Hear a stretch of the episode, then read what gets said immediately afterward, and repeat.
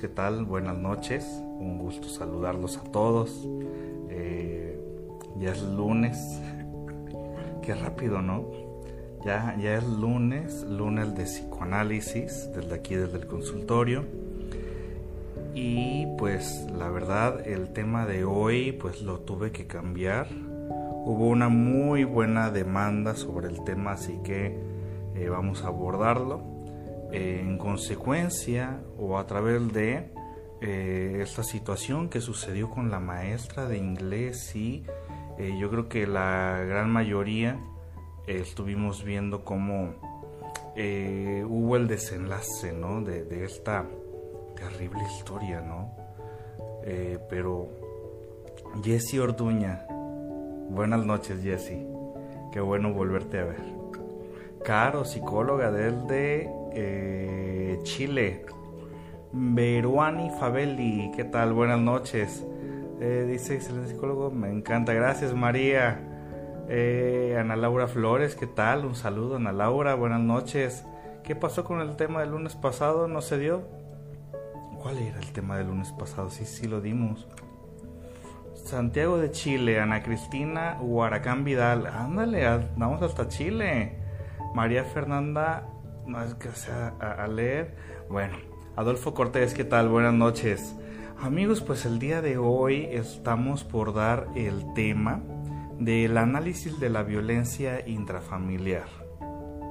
Sabrán ustedes que durante la semana anterior estuvimos viendo, pues lamentablemente, un, suceso eh, que la verdad no, no es para nada agradable pero que es conocido que sucede.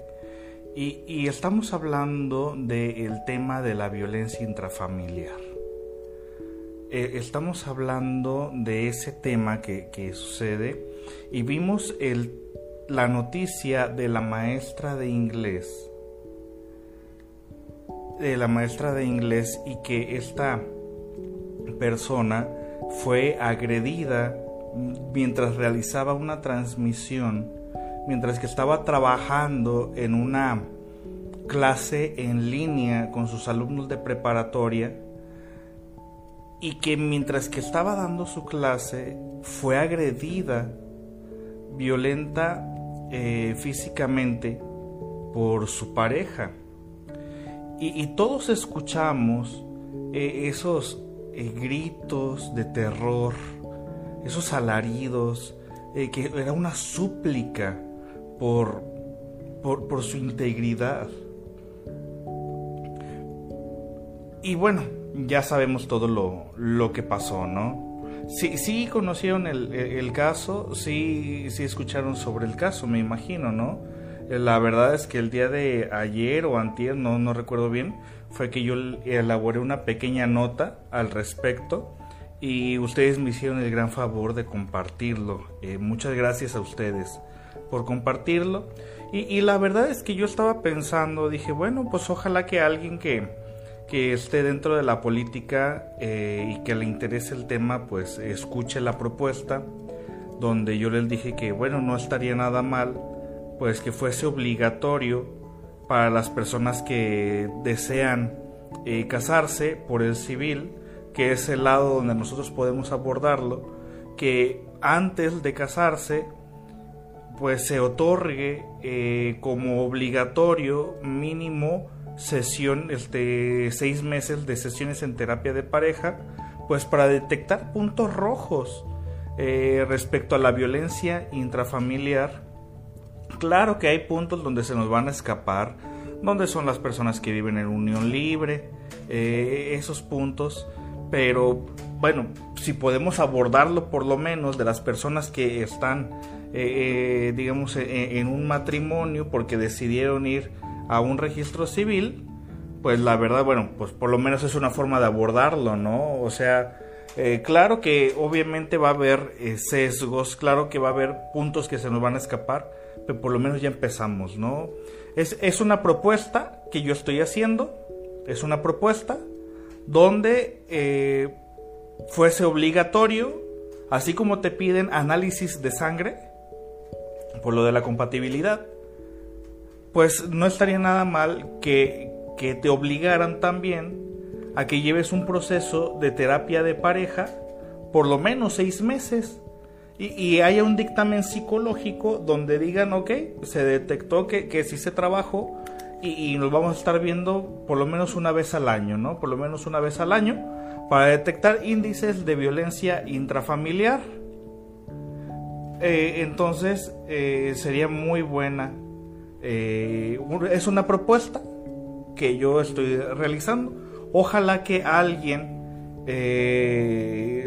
si hay alguien aquí escuchándome que sea dentro del área de la política, pues ojalá que no lo echen saco roto.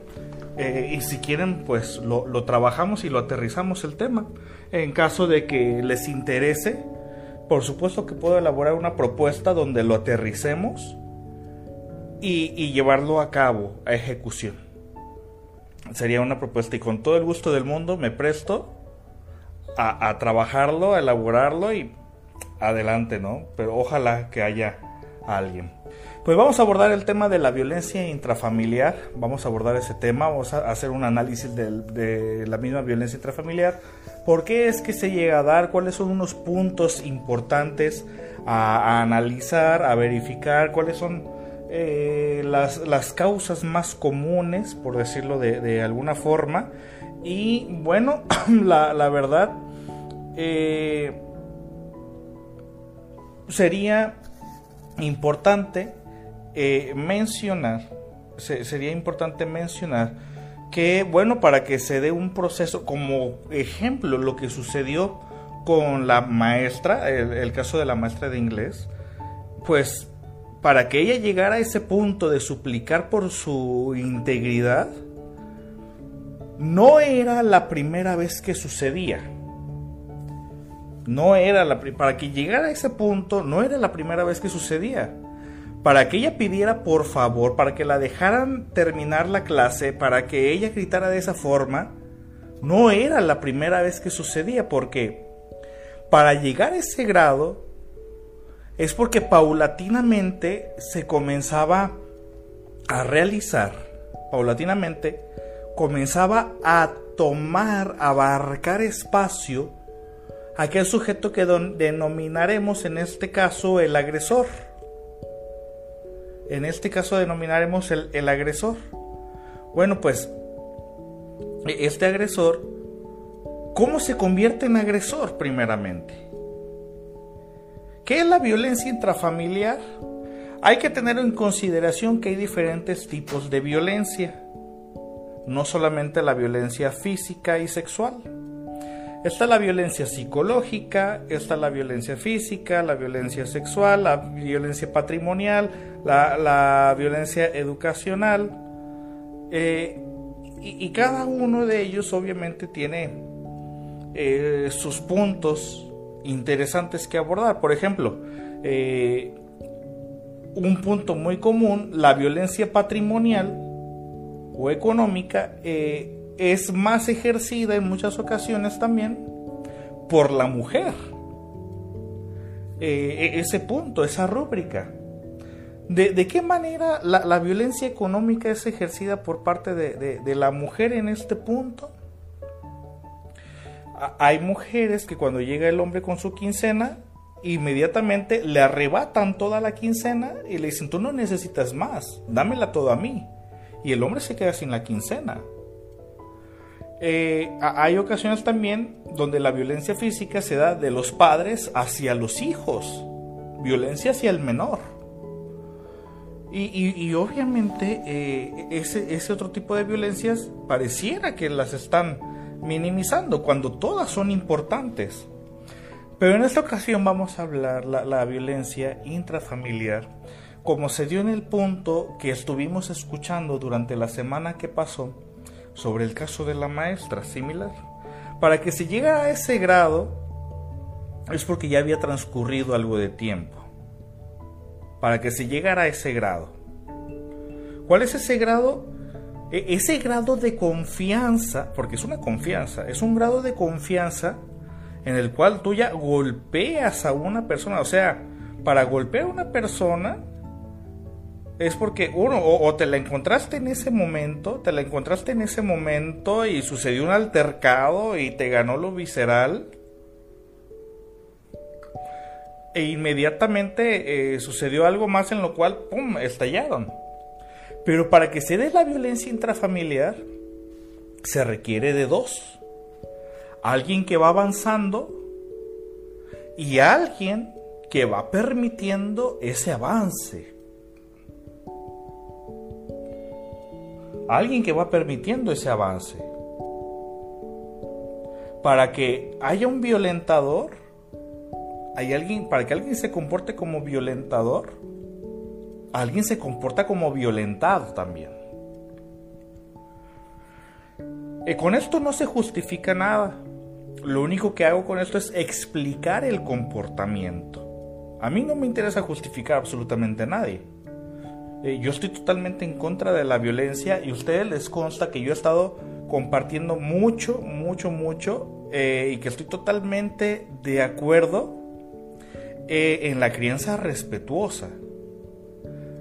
yo soy uno de los principales en, en, levantar la mano en que cero violencia hacia la crianza infantil. Así que de violento a mí no me puede decir nada porque soy el principal en decir no a la violencia infantil, eh, porque soy papá.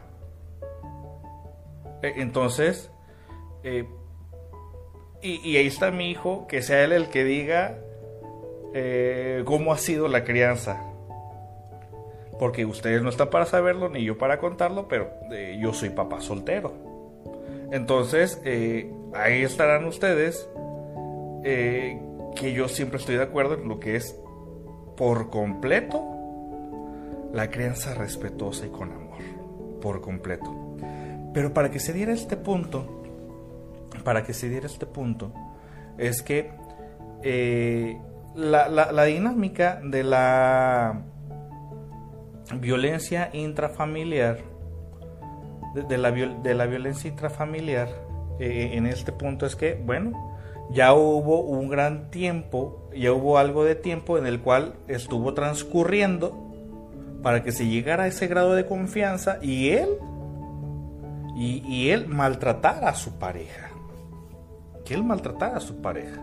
Hay un grado de confianza para llegar a ese punto porque para maltratar a alguien físicamente, para maltratar a alguien físicamente, eh, para llegar a ese punto pues no se hace de un momento a otro. Se va haciendo conforme, eh, conforme te van permitiendo que avanzas tú también. Bueno, en este punto hay que aclarar lo siguiente. Cuando dos personas se conocen, y esto ya lo he dicho antes, cuando dos personas se conocen es importante que las personas es importante que las personas conozcan la intención del otro, de estar en la relación. Pero no nos preguntamos eso. No nos preguntamos cuál es la intención del otro de estar en la relación de pareja. Simplemente estamos. Asumimos que el otro tiene la misma intención que nosotros, pero como nosotros no tenemos el hábito, la costumbre de preguntar cuáles son las intenciones del otro de estar en la misma relación de pareja que en la que estoy yo. Lo sentimos como una falta de respeto y, que consideramos que eh, la pareja con la que, o la persona con la que estamos eh, saliendo se, va a molestar o se va a retirar. Por decir de, de un inicio cuál es la intención de estar en la relación de pareja. Por ahí alguien me dice, mienten sobre sus intenciones. Bueno, las intenciones no solamente se notan cuando alguien te las dice, hay que leer el comportamiento también. Cuando dos personas se conocen y que una persona llega con la intención de formalizar una relación de pareja, de, estar en algo estable, de que se nota que la persona quiere estar contigo, eh, de que quiere algo para largo plazo, se le nota en el comportamiento, en la forma en cómo se compromete a estar en la relación. Pero imagínate que llega otra persona para estar, eh, que llega a estar en la misma relación de pareja y esa otra persona que llega, eh, pues nomás te dice que sí, que también quiere algo estable.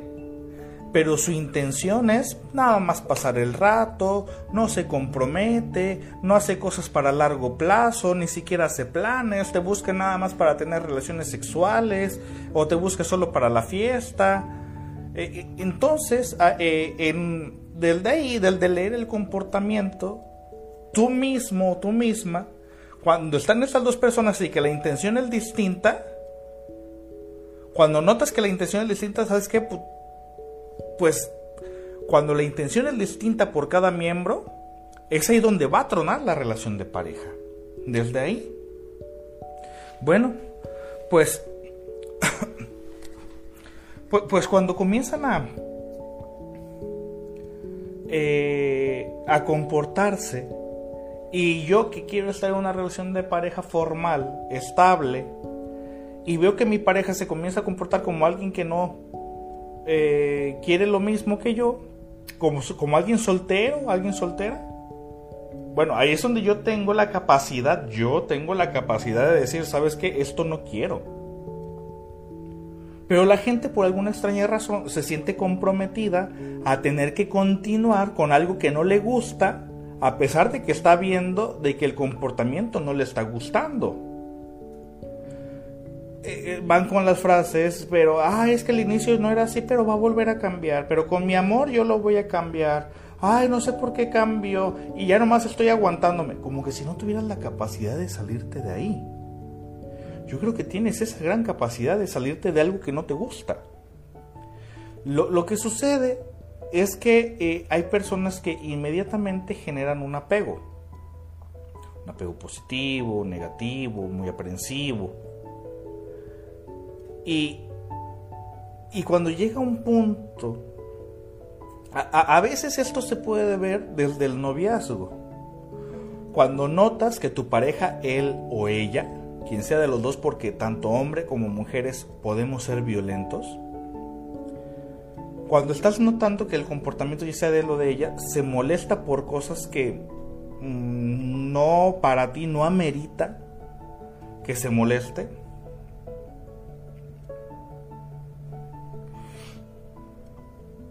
Cuando comienza a celarte él o ella, cuando comienzan a ser muy, mm, digamos, que cada vez quieren abarcar más tu tiempo, tus eh, actividades, cuando quieren cortarte relación con todos los demás, bueno, para empezar, ¿tú por qué lo permites? La primera parte que yo me preguntaría ahí sería, ¿por qué permites? ¿Por qué accedes tanto a las demandas del otro? E, en esta parte no vamos a negar que existe una eh, correspondencia entre lo que el otro exige y entre lo que yo accedo. No vamos a negar que existe una correspondencia porque, eh, perdóneme, pero yo conozco personas que al primer conato, al primer conato de celos, yo conozco personas que dicen, le ponen un alto y dices, ¿sabes qué? No. A mí no me vas a celar. A mí no me vas a celar. Que mándame tu ubicación. No, no tengo por qué mandártela. O confías o no confías en mí. Si no confías, es tu problema. Y si confías también es problema tuyo. Yo estoy decidiendo estar aquí en esta relación. Pero hay gente que en cuanto lo celan, inmediatamente solitos, de inmediato, ahí te va mi contraseña del Face, ten, revisa mi teléfono para que veas que no te oculto nada, ay, revisa mi WhatsApp, mira mi galería para que veas. ¿Por qué haces eso? ¿Por qué entregas todo eso desde un inicio? ¿Quién te dijo que lo hicieras? ¿Para qué lo haces?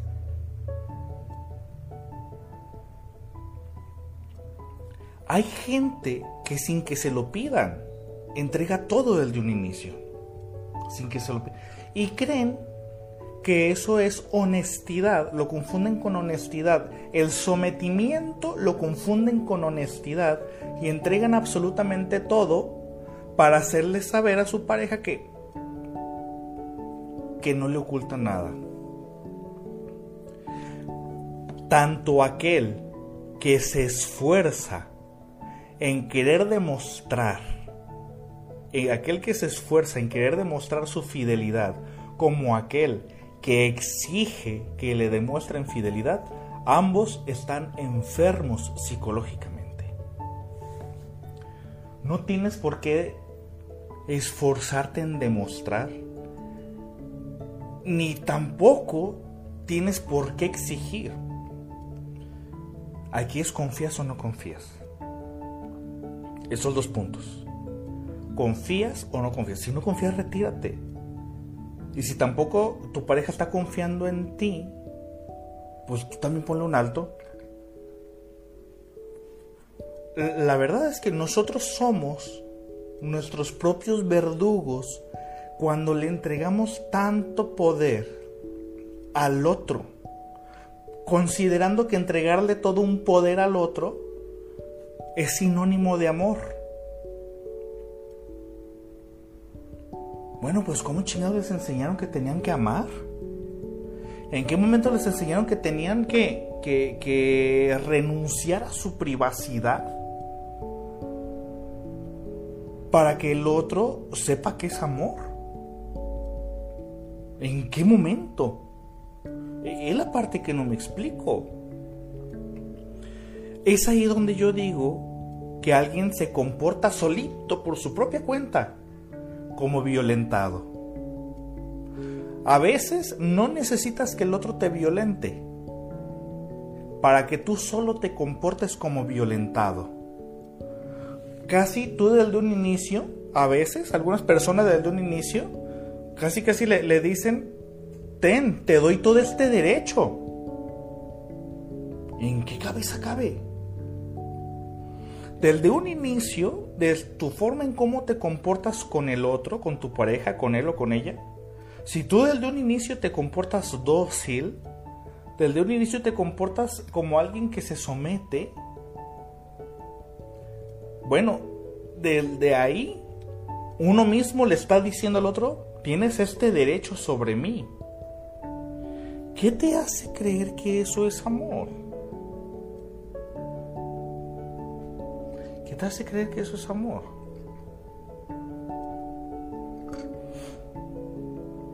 Este es un punto inicial. Obviamente hay diferentes formas en las cuales se genera este tipo de, acto violento.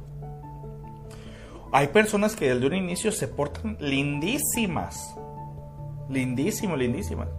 Y se genera también un grado de confianza donde, oye, íbamos bien todo desde un inicio, nos estábamos llevando bien a todo dar, eh, nos amábamos, nos queríamos, y de repente, que él empieza a cambiar, que él empieza a tener problemas de alcoholismo, que él empieza a tener algún problema en su salud, lo que sea. Y debido al alcoholismo, a las drogas, a lo que sea, la persona, tu pareja, él o ella, pues se comienza a cambiar de una forma diferente también. Pero como desde un inicio hay amor, y él no se comportaba así, o ella no se comportaba así, desde un inicio dice, bueno, y como nosotros dijimos, en las buenas y en las malas, en las buenas y en las malas, pues voy a apoyar a mi pareja. Mi esposa está pasando por un problema de alcoholismo. Mi esposa está pasando por un problema. Pero se comienzan a poner bravas las cosas, comienza la violencia, comienzan los gritos, comienzan los empujes, comienzan todo eso. Y, oye, cálmate, ¿qué pasó? Y como desde un inicio obviamente hay amor hacia la pareja, en un inicio desconoces también esa parte y pero el otro, por su adicción, y no lo vamos a justificar para nada, en su adicción comienza a comportarse de una forma diferente. Y, ya desde ahí va absorbiendo más, va absorbiendo más. ¿Hay un grado de dependencia? Por supuesto que sí. No es lo mismo una pareja de novios que una pareja de esposos. Estarán de acuerdo conmigo que, en este tipo de parejas, entre novios y esposos, cuando hay un matrimonio, cuando hay un matrimonio, pues obviamente, vamos a decirlo de la siguiente forma, hay más cosas que perder. Porque hay un compromiso más formal y si hay propiedades, hay hijos, pues por supuesto que el compromiso es mayor. Y desde un inicio está, oye, mi familia, mis hijos, mi esto, lo otro. Y, y hay personas que se genera un grado de codependencia, pues por supuesto que sí. Pero vamos a remontarnos también que hay alguien que necesita controlar y alguien que también necesita ser controlado. ¿Sí? En muchas ocasiones, lamentablemente, se confunde, como decían aquí en los comentarios, lamentablemente hay personas que confunden los celos con el amor. Que dicen, si no me cela, no me quiere. Pues, ay caray. Hay personas que se comportan así que confunden los celos con el amor. Hay personas que, les gusta que los celen. Hay personas que definitivamente no nos gusta que nos celen. Cuando desde un inicio no se ponen las reglas, cuando desde un inicio no se ponen las reglas por el miedo a que el otro se moleste, el otro se enoje, Exacto, Belén. Es importante saber identificar cuando es amor y cuando es apego o codependencia emocional. Exactamente. Cuando es amor, le permites al otro su libertad y que actúe y se comporte como desee. Que si te es infiel, traiciona tu confianza, bueno, ahí tú ya decides, sabes que, que te vaya bien. Cuando, eh, son, cuando son celos, cuando son celos, eh, eh, el otro quiere, quiere saber y, controlar tu comportamiento. Y cuando es dependencia emocional, y cuando es dependencia emocional, es cuando tú estás viviendo con tu pareja experiencias que no son para nada agradables, que no te están gustando, que las está haciendo tu pareja y aún así decides continuar es que me fue infiel. Ay, pero por mis hijos aquí voy a seguir. Cuando dice lo primero que se dice, ¿no? Por, por los hijos. E, e, es cierto, Marisol, e, esa frase es muy común en, algunos lugares. Fíjate que, y, y, hasta vacilan con eso, ¿no? A mí me ha tocado escuchar mujeres que vacilan con la frase que puso Marisol. Si no me pega, no me quiere. ¿Qué? Fíjate a qué grado se llega a normalizar la, violencia tanto por hombres como por mujeres. Y en muchas ocasiones, eh, hasta que una persona no está en peligro su vida, no dice, ¿sabes qué? Hasta aquí. Porque se sigue manteniendo, ustedes me dirán si es cierto o no, por favor, corríjanme. Se sigue manteniendo de alguna forma la ilusión de que en algún momento vuelvan a ser la pareja que fueron al inicio. Hay personas que viven esperanzadas varios años, que en algún momento van a volver a ser esa pareja que alguna vez fueron, como cuando de recién comenzaron. Pero ya, ya pasó tiempo, ya pasaron meses, ya pasaron años y nada más no. Hoy preguntaban, ¿de dónde nace la necesidad de ser controlado?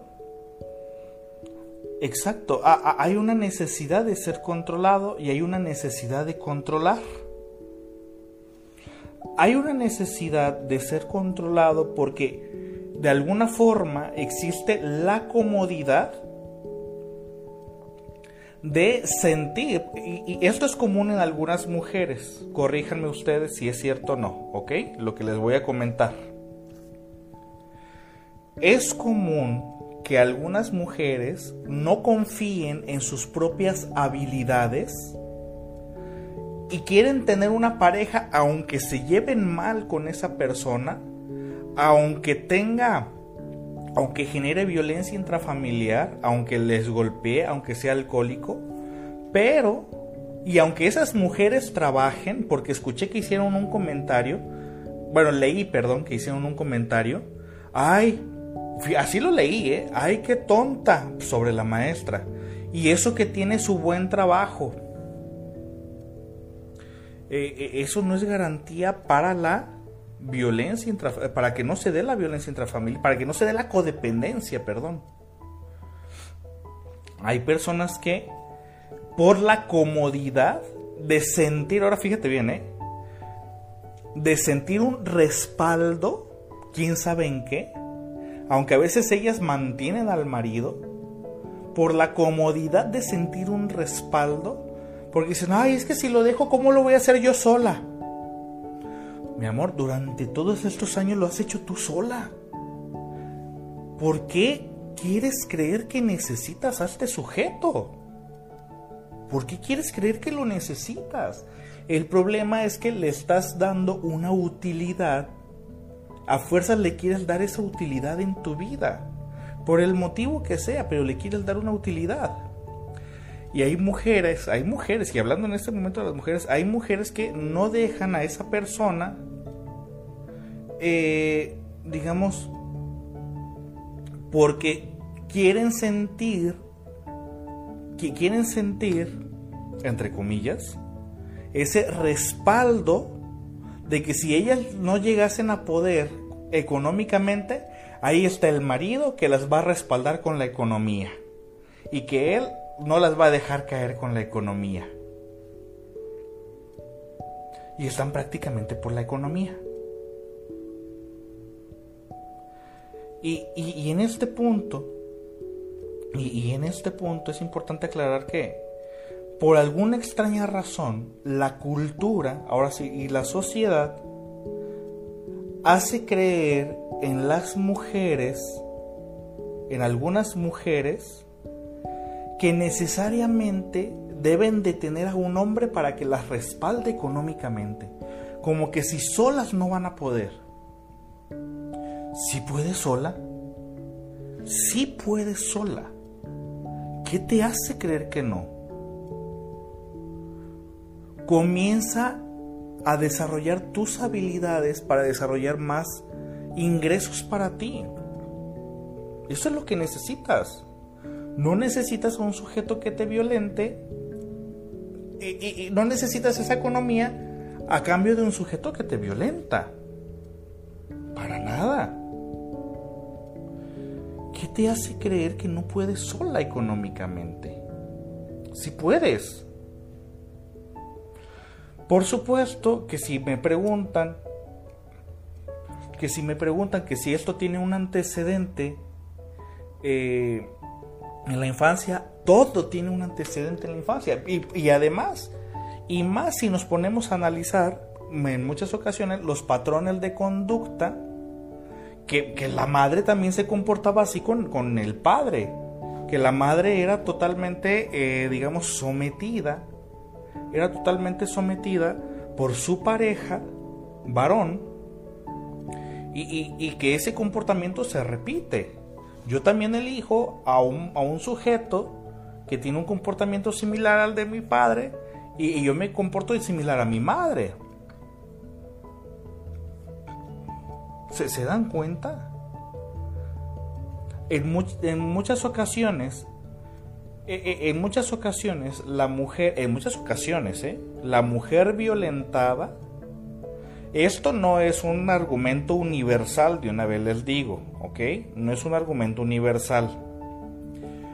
Pero en muchas ocasiones la mujer violentada viene de una familia de la cual deseaba escapar, deseaba ya no estar, que el ambiente de esa familia ya no le gustaba y en muchas ocasiones en muchas ocasiones, no en todas, no estoy universalizando, con el primer sujeto con el que se encuentra, que tiene algunas características de alguien protector, de alguien fuerte, de alguien rudo, es el puente, es el puente que le permite salirse de su casa para salir ahora sí que como decimos popularmente, salir de Guatemala para entrar a Guatepeor. Pero resulta que el sujeto con el que se fue, que utilizó de puente, pues eh, entras, a otra, dinámica, con otras reglas, con otra familia. Y ándale que pues cuando menos eh, eh, esperas, cuando menos esperas, pues tu marido, si estás joven, tu marido de repente pues te pone a hacer pues como que si fueras ahora sí que una sirvienta gratuita. Te pone a hacer todas las cosas del hogar porque bueno, como algunas mujeres decidieron no estudiar, decidieron no estudiar, bueno, pues ahora sí que lo que hacen es someterse a cambio de que alguien solvente la economía. Entonces llega él, se va con los amigos, pistea, la mujer se queda acá con los hijos y se vuelve a repetir ese ciclo de, esa jovencita que, que, que se dio el embarazo a partir de, haber querido escapar de casa y entra una dinámica donde pues fue eh, similar o peor. Y se vuelve a repetir el ciclo. Entonces como, como ella no se solventa económicamente, eh, pues ¿cómo lo voy a dejar si yo no me solvento? Yo no trabajo. Ahí es donde se repite. Pero muchas personas dirán, bueno, pero hay mujeres violentadas y que tienen estudios. Eh, es importante reconocer que hay mujeres que tienen de repente hacia su pareja, hacia su pareja un comportamiento extremadamente maternal, aunque estén estudiadas y se someten a ese sujeto. Y si este sujeto, digamos, cumple con las características que para ella son importantes, eh, unas cualidades que para ella satisfacen ese comportamiento paternal del cuidado, No me importa que yo tenga cierta, este, cierta, eh, ¿cómo se llama? Cierto nivel académico. No importa que yo tenga, o sea, para mí es más importante cubrir mi necesidad materna o paterna y le correspondo al otro convirtiéndome en su madre. E, entonces, aunque, eh, aunque la mujer no tenga ninguna necesidad económica, hay una necesidad afectiva. Y la necesidad afectiva es más fuerte que la necesidad económica. Y es aquí la muestra donde, aunque ella sea estudiada, se comporta ante el sujeto que se comporta como su padre, que cree que la va a cuidar. Y desde ahí se entrega desde un inicio. El comportamiento celotípico es un comportamiento sobreprotector y ese comportamiento sobreprotector se le asocia al comportamiento sobreprotector del padre. Entonces por fin cuando alguien me pone demasiada atención, cuando alguien me cela muchísimo, es porque me quiere, es porque me cuida, es porque está al pendiente de mí.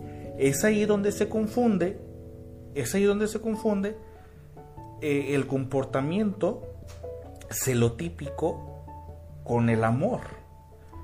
Por eso, fíjate bien, ¿eh? Fíjate bien lo que te voy a decir aquí. Yo le pregunto a muchas mujeres, a muchas, ¿y qué fue lo que te gustó de él cuando comenzaron la relación de pareja? Ay, pues que me ponía atención. Me, me encantaba que me prestaba atención, que me cuidaba, que me protegía. Mujer, ¿te das cuenta? todo lo que entregas por un poco de atención, todo lo que entregas por, por, sentirte protegida, como que si no te pudieras cuidar tú. Muchas mujeres tienen e, ese sentimiento, ese deseo de ser cuidadas, de ser protegidas, porque se perciben a sí mismas como, como, personas vulnerables, que necesitan de un protector, de un cuidador. Entonces aquel sujeto que cumple con esa característica, pues inmediatamente le entregan todo. Con aquel sujeto que, les pone un poco de atención, un, poco de cuidado. ¿Te, ¿Te das cuenta? Por el deseo de sentirte cuidada, protegida, por el deseo que te presten atención, como personas totalmente desamparadas. Hay personas que se perciben a sí mismas como abandonadas, que, en cuanto a alguien, que, en cuanto a alguien les presta un poquito de atención, te dicen mi amor e inmediatamente se entregan. Te dices, oye, cálmate. ¿Te, ¿Te das cuenta? Desde un inicio tú entregas absolutamente todo porque tenías tantos deseos de atención. Tú te puedes cuidar, tú te puedes querer, tú te puedes prestar atención. Es por eso que yo digo que en el momento de amar, si tienes una, una, razón para amar a alguien, como decía el Sisek, entonces no lo amas. ¿Por qué? ¿Por qué no lo amas? Porque si no me prestas atención, entonces no te amo. Si, si no estás al pendiente de mí, todavía no te amo. Si no eres detallista. Yo una vez hice un live sobre el amor.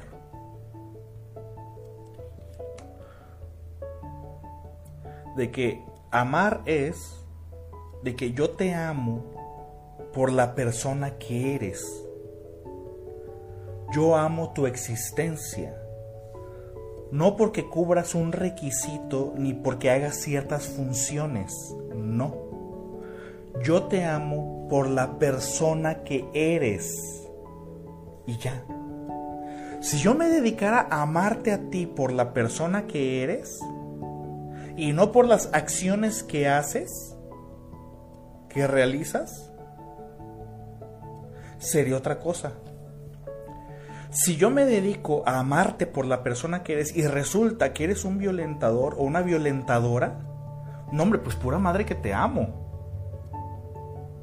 Pero como cumples la función de cuidarme, como cumples la función de prestarme atención, ay, de, de estar al pendiente de mí, te amo porque cumples esa función. ¿Te das cuenta? Amas a alguien por la acción. Hay mucho violentador y violentadora que sigue cuidando. Sigue cuidando. Me enamoré de las acciones y no de la persona. ¿Te das cuenta? Préstate poquita atención. Nada más préstate poquita atención a lo que estás amando. Si tú amas a alguien porque cuida, porque protege, porque te presta atención, no le estás amando a él, estás amando sus acciones. Si tú amaras a alguien por la persona que es, si tú amaras a alguien por la persona que es, amarías cómo se dirige hacia ti, su comportamiento en general, no solo esa función con la que cumple, su forma de ser. Eso se amaría. Me estaban preguntando por ahí en los comentarios, ¿y las mujeres violentadoras? Por supuesto que hay mujeres violentadoras. También hay mujeres violentadoras y hay hombres que se comportan como violentados. Hay hombres que se comportan como violentados también. Para que también haya una mujer violentadora, hay un, hay un hombre que se comporta como violentado también. ¿Por qué? Porque también existen hombres con codependencia. Hay que hacer la diferencia, fíjate bien, ¿eh? Hay que hacer la diferencia. ¿Saben cuál es la diferencia entre dependencia y codependencia? ¿Se dan cuenta? La dependencia es te necesito. Y la codependencia es necesito que me necesites. En este caso, el violentado sería el dependiente el violentador sería el codependiente. ¿Sí saben por qué? El violentado necesita a su violentador. El violentador necesita que su violentado lo necesite. ¿Te, das cuenta? Esa es la diferencia, diferencia entre, entre dependiente y codependiente. Esa es la diferencia. Hay hombres que también se comportan de manera violentado. Hay hombres que también son codependientes. O sea, la codependencia no es exclusiva. La dependencia no es exclusiva de un género. Ni la violencia es exclusiva de ningún género. La, la violencia tampoco es exclusiva, eh, digamos, de cierta edad. Hay niños violentos, pero por lo que vieron en casa. Hay niñas violentas. La violencia es más cuestión de educación que de género. La violencia es cuestión de crianza, no de género. Es por esto que yo insisto mucho por la crianza respetuosa. Yo insisto y voy a seguir chingando con eso, de que una buena parte de, la solución radica en la crianza respetuosa.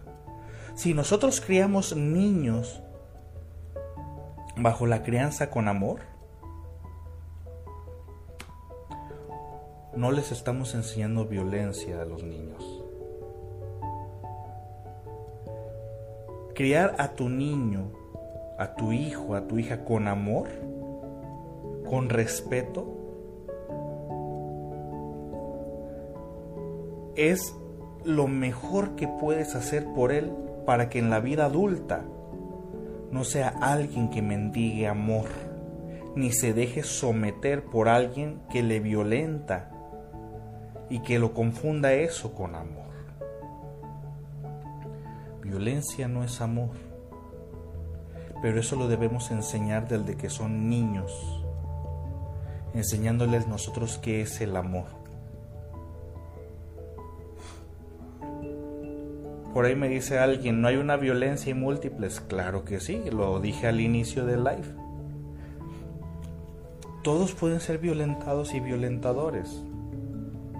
No se carga hacia un lado ni hacia una edad.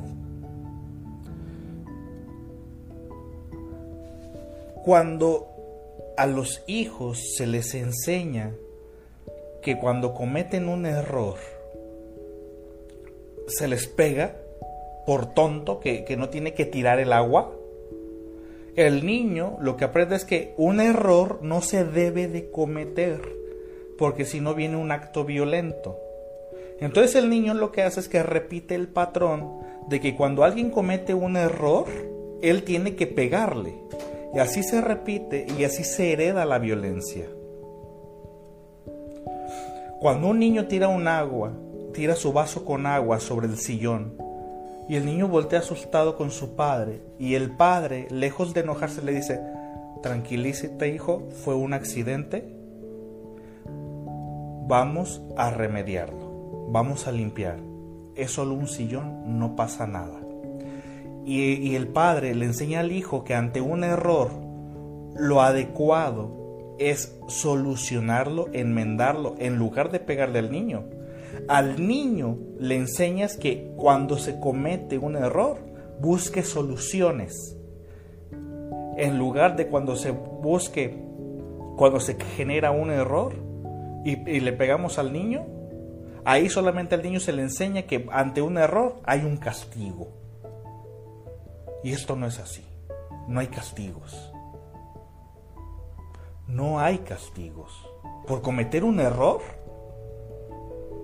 Ahí es donde el niño después se convierte en un obsesivo compulsivo, en un perfeccionista Y, ese es el primer trauma que le metemos al niño y nosotros le generamos su primer trastorno mental, que va a ser el TOC, y que no puede cometer ni un error, porque si comete un error y no hay nadie para castigarlo, él solito se va a castigar.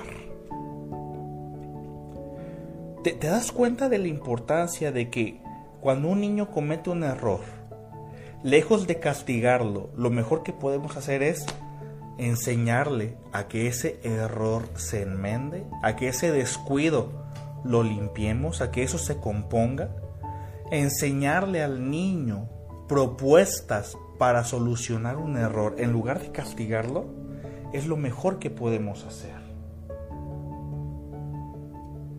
Es lo mejor que se puede hacer. Del de ahí, cuando criamos con amor, cuando criamos con respeto, estamos abonando a que haya un violentador menos o una violentadora menos en la sociedad. Ya lo decía John Lennon, all you need is love. Todo lo que necesitas es amor.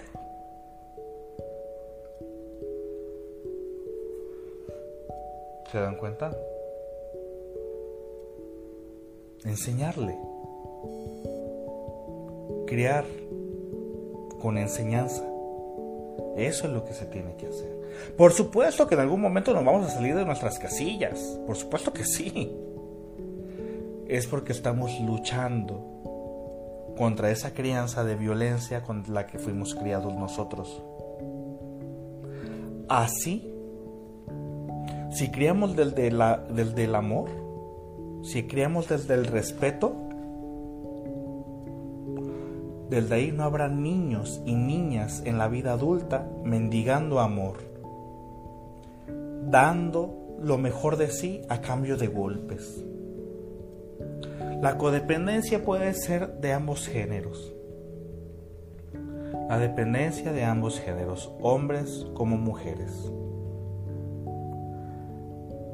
Por supuesto que lo mejor que podemos hacer es saber que uno ¿Qué es lo mejor que podemos hacer contra la violencia intrafamiliar?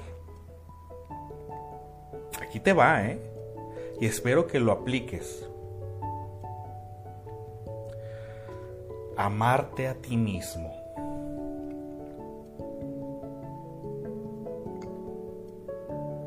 Lo mejor que puedes hacer contra la violencia intrafamiliar eh, eh, el, acto más sublime de rebeldía contra la violencia intrafamiliar es amarte primero a ti mismo. Porque aquel que se ama no permite ni siquiera un grito.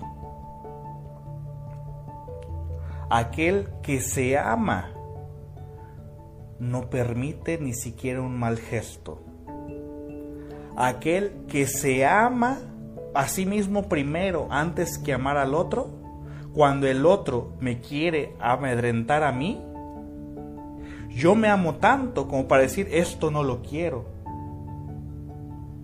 Esto que tú estás haciendo contra mí, que es violentarme, va en contra del amor propio que me tengo. Por lo tanto, yo me amo tanto y esto no lo puedo permitir que te vaya bien. Esa forma en cómo me gritaste, cómo me hablaste, cómo me dijiste groserías, va en contra del gran amor que me tengo.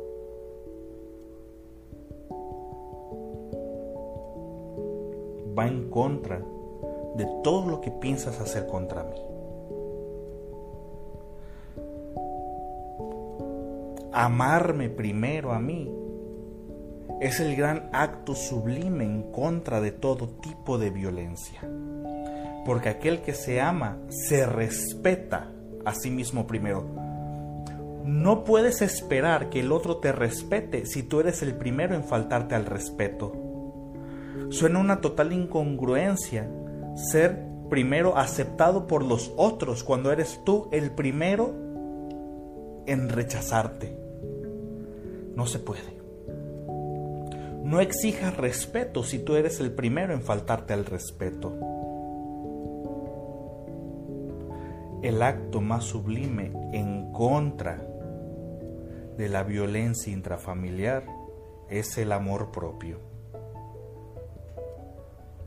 Eso es lo máximo que puedes hacer en contra de cualquier tipo de violencia. Primero me amo yo y me amo tanto que ese grito que me estás dando, que esa grosería que hiciste contra mí, que ese golpe que me hiciste, eh, que, que me diste, va en contra del amor que me tengo, por lo tanto que te vaya muy bien. Eso es parte de las soluciones contra la violencia intrafamiliar. Que si hay hijos, no importa, a los hijos se les enseñará también que por amor propio se retiraron de ahí. A los hijos se les enseñará que un acto sublime de amor los retiró de un lugar donde solamente iban a ser violentados. Dejar a los hijos en un lugar donde hay violencia intrafamiliar es un acto de violencia contra los hijos. Es un acto de violencia cruel contra ellos. Ni se te ocurra decir que estás ahí por los hijos. Ni se te ocurra. Porque si estás ahí en ese, en ese tipo de lugares donde hay violencia por tus hijos, Jesús bendito, ¿qué tipo de amor le estás demostrando a tus hijos? ¿Los estás dejando en el matadero? Estás creando traumas. Eso es odiar a los hijos, no amarlos. ¿Tiene su raíz en la infancia? ¡Ay! Mi micrófono. Listo. Ay, ¿dónde quedó el algodoncito? Aquí está. ¿Tiene su raíz en la infancia? Por supuesto que tiene su raíz en la infancia. ¿Tiene su raíz en la infancia? Por supuesto que sí. Tan solo hagan el análisis. Ya se los dije un poquito hace un rato. Parte de creer que necesito. Todo está en el concepto que yo tengo del amor. Ahí es donde, ahí es donde radica todo esto. E, el día de hoy no hicimos a profundidad un análisis desde el aspecto psicoanalítico. Eh, quería que esto quedara con términos mucho más coloquiales.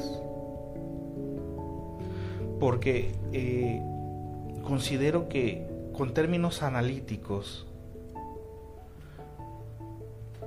iba a quedar muy cientificado y la idea es que este mensaje llegue a todos con los términos más coloquiales.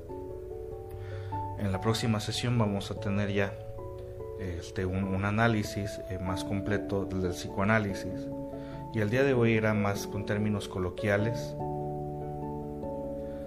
con el cual si ustedes me ayudan a compartir este video tal vez le llegue a alguien que está viviendo una situación de violencia intrafamiliar te das cuenta que con el simple hecho de compartir este video, fíjate, somos 334 personas conectadas. Te das cuenta que con el simple hecho de compartir este video, podrías ayudar a alguien que está viviendo esta situación. Con el simple hecho de compartir, fíjate, ¿te das cuenta que el simple hecho de compartir puede ser un acto empático por alguien? el simple hecho de compartir. Y tal vez llegue a los oídos de una persona que está viviendo lo que nosotros vimos y escuchamos la semana pasada, esos gritos de terror de la maestra de inglés. El simple hecho de compartir puede ser un acto empático. ¿Te das cuenta? El simple hecho de hacer eso.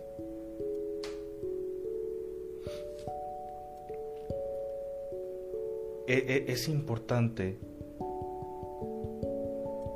darnos cuenta de cómo podemos ayudar a través de las palabras. Este live no lo quise hacer eh, con términos psicoanalíticos, considero que no iba a ser apropiado. Ya se nos fue el tiempo, lamentablemente, estuve leyendo algunos de sus comentarios, pero nos vemos la próxima semana. La próxima semana eh, vamos a dar un tema pues totalmente que nos vamos a enfocar eh, del, del psicoanálisis. El día de hoy fue más que nada una reflexión del de un también soy psicólogo clínico un psicólogo clínico que también es psicoanalista y, que quería compartir esto y que ojalá llegue a muchas personas eh, compartir en esta ocasión es un acto de solidaridad y de empatía. Simplemente lo tienen a un ladito en la pantalla. No sabemos a quién le puede llegar y a quién le puede servir. Que pasen muy buenas noches. Muchas gracias a todos por su atención. Nos vemos próximo lunes. Hasta luego.